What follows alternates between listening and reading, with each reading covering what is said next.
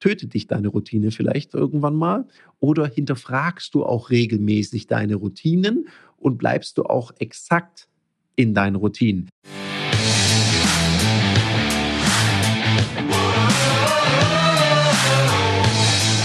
Herzlich willkommen bei dem Podcast Die Sales Couch Exzellenz im Vertrieb mit Tarek Abodela. In diesem Podcast teile ich mit dir meine Learnings aus den letzten 20 Jahren Unternehmertum und knapp 30 Jahren Vertrieb. Herzlich willkommen bei einer weiteren Folge von der Sales Couch. Und heute spreche ich mit dir darüber, dass Routine tötet. Was meine ich damit? Ist noch gar nicht so lange her, da war ich im Urlaub und ich tauche sehr gerne. Und meine Tauchlehrerin hat mir mal gesagt, Tarek, du musst wirklich aufpassen, Routine tötet.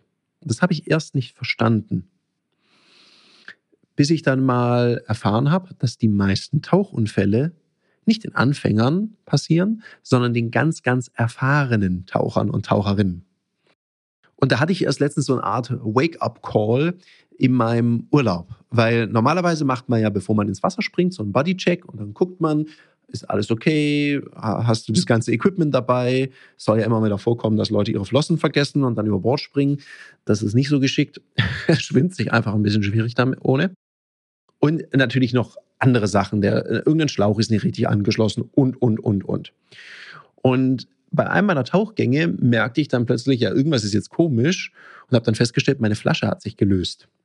Ich konnte die dann noch so greifen und mir unter den Arm klemmen. Das war zum Glück schon nach meinem Safety Stop. Also wenn du deinen Tauchgang beendet hast, dann verharrst du auf fünf Metern, erstmal noch für drei Minuten wegen der Stickstoffsättigung in deinem Blut und im Gewebe und bleibst dann da für eine Weile, bevor du auftauchst. Und da hatte ich dann halt die Flasche unterm Arm, was äußerst unbequem war, war auch ein bisschen doof, damit aus dem Wasser zu klettern, dann den Steg hoch, aber gut ging. Und ich habe mich wirklich sehr, sehr über mich geärgert. Weil das ist so ein typisch blöder Fehler, so nach dem Motto, jetzt war ich schon so oft tauchen, passt schon. Also man noddelt dann nur noch an seinem Buddy so rum, weil man checkt ja auch beim anderen. Im ersten Moment war ich so kurz drauf und dran zu überlegen, ja, mein Buddy hätte halt mal richtig geguckt, dann wäre das nicht passiert. Und gleichzeitig habe ich mir gesagt, naja, gut, also ich muss ja selber gucken, dass ich das Equipment ordentlich montiere, damit mir sowas erst gar nicht passiert. Und da muss ich natürlich auch meinem Buddy, wenn der nur so drüber guckt, eben auch darauf hinweisen, bitte check richtig. Ist ja meine Verantwortung. Ist immer sehr leicht, jemand anders die Verantwortung zu übertragen. Viel wichtiger ist, du bist selber dafür verantwortlich. Was hat das Ganze jetzt mit dem Verkauf zu tun?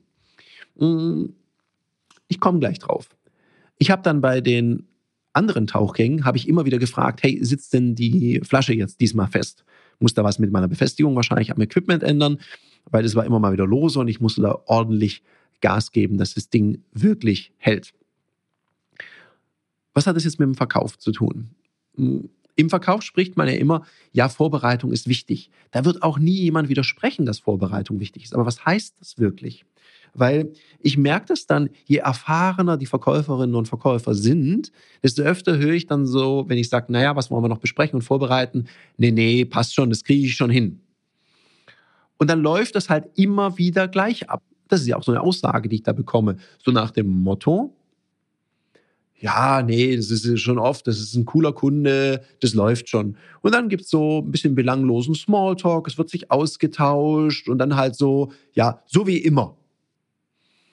Das Doofe ist nur, wenn ich mit den Kunden immer so mache wie immer, erfährt unser Kunde nichts über irgendwelche Innovationen, die wir haben und möglicherweise verpasse ich auch wichtige Entwicklungen beim Kunden. Jetzt mal was anderes. Wann trainierst du eigentlich deine Führungs- und Verkaufsfähigkeiten? Jetzt hast du hoffentlich nicht gesagt, immer in meinem Alltag. Das geht nämlich besser, weil Profis trainieren nicht im Wettkampf. Da wird Leistung abgerufen. Aus dem Grund bieten wir dir in einem geschützten Raum mit Gleichgesinnten auf unserer Plattform Ludoki Online die Möglichkeit zu trainieren, dich auszuprobieren, egal ob das jetzt Verkaufen ist, dafür gibt es Termine oder auch das Führen ist. Unter www.ludoki.com Termine kannst du dir ab 49 Euro an Termin sichern. Also buch dir dein Ticket und jetzt geht's heiter weiter mit der Sales Couch. Darum mach doch Folgendes. Unser Gehirn ist ja ein bisschen wie ein Navi. Wenn du da kein Ziel eingibst in dein Navigationssystem, dann wird er dir auch keine Alternativrouten anbieten, wenn es mal schwierig wird. Weil sonst kommst du zu einem Kunden mit dem Gedanken wie immer und dann verkündet er dir, dass er vielleicht das Unternehmen verlässt oder es gibt einen neuen Chef, eine neue Chefin, die jetzt ganz andere Fragestellungen hat. Und dann bin ich da einfach nicht darauf vorbereitet und verhalte mich vielleicht aus einem Impuls heraus falsch oder eben gar nicht. Und aus dem Grund ist immer wichtig, stell dir doch die Frage, um, um dich mal ein bisschen so zu testen. Darum challenge ich dich heute mal ein bisschen. Überleg dir doch bei jedem Kundentermin, den du hattest, A, was für Ziele setzt du dir denn da? Also was, was möchtest du im Maximum erreichen? Was ist vielleicht so ein Minimalziel? Was ist ein Alternativziel?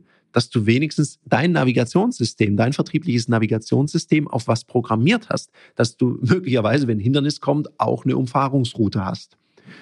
Und dann stell dir doch mal die Frage nach dem Gespräch, was habe ich denn heute Neues erfahren von meinem Kunden oder was habe ich Neues gelernt?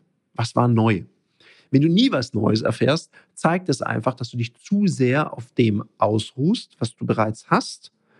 Und es zeigt auch, dass du möglicherweise nicht die richtigen Fragen stellst.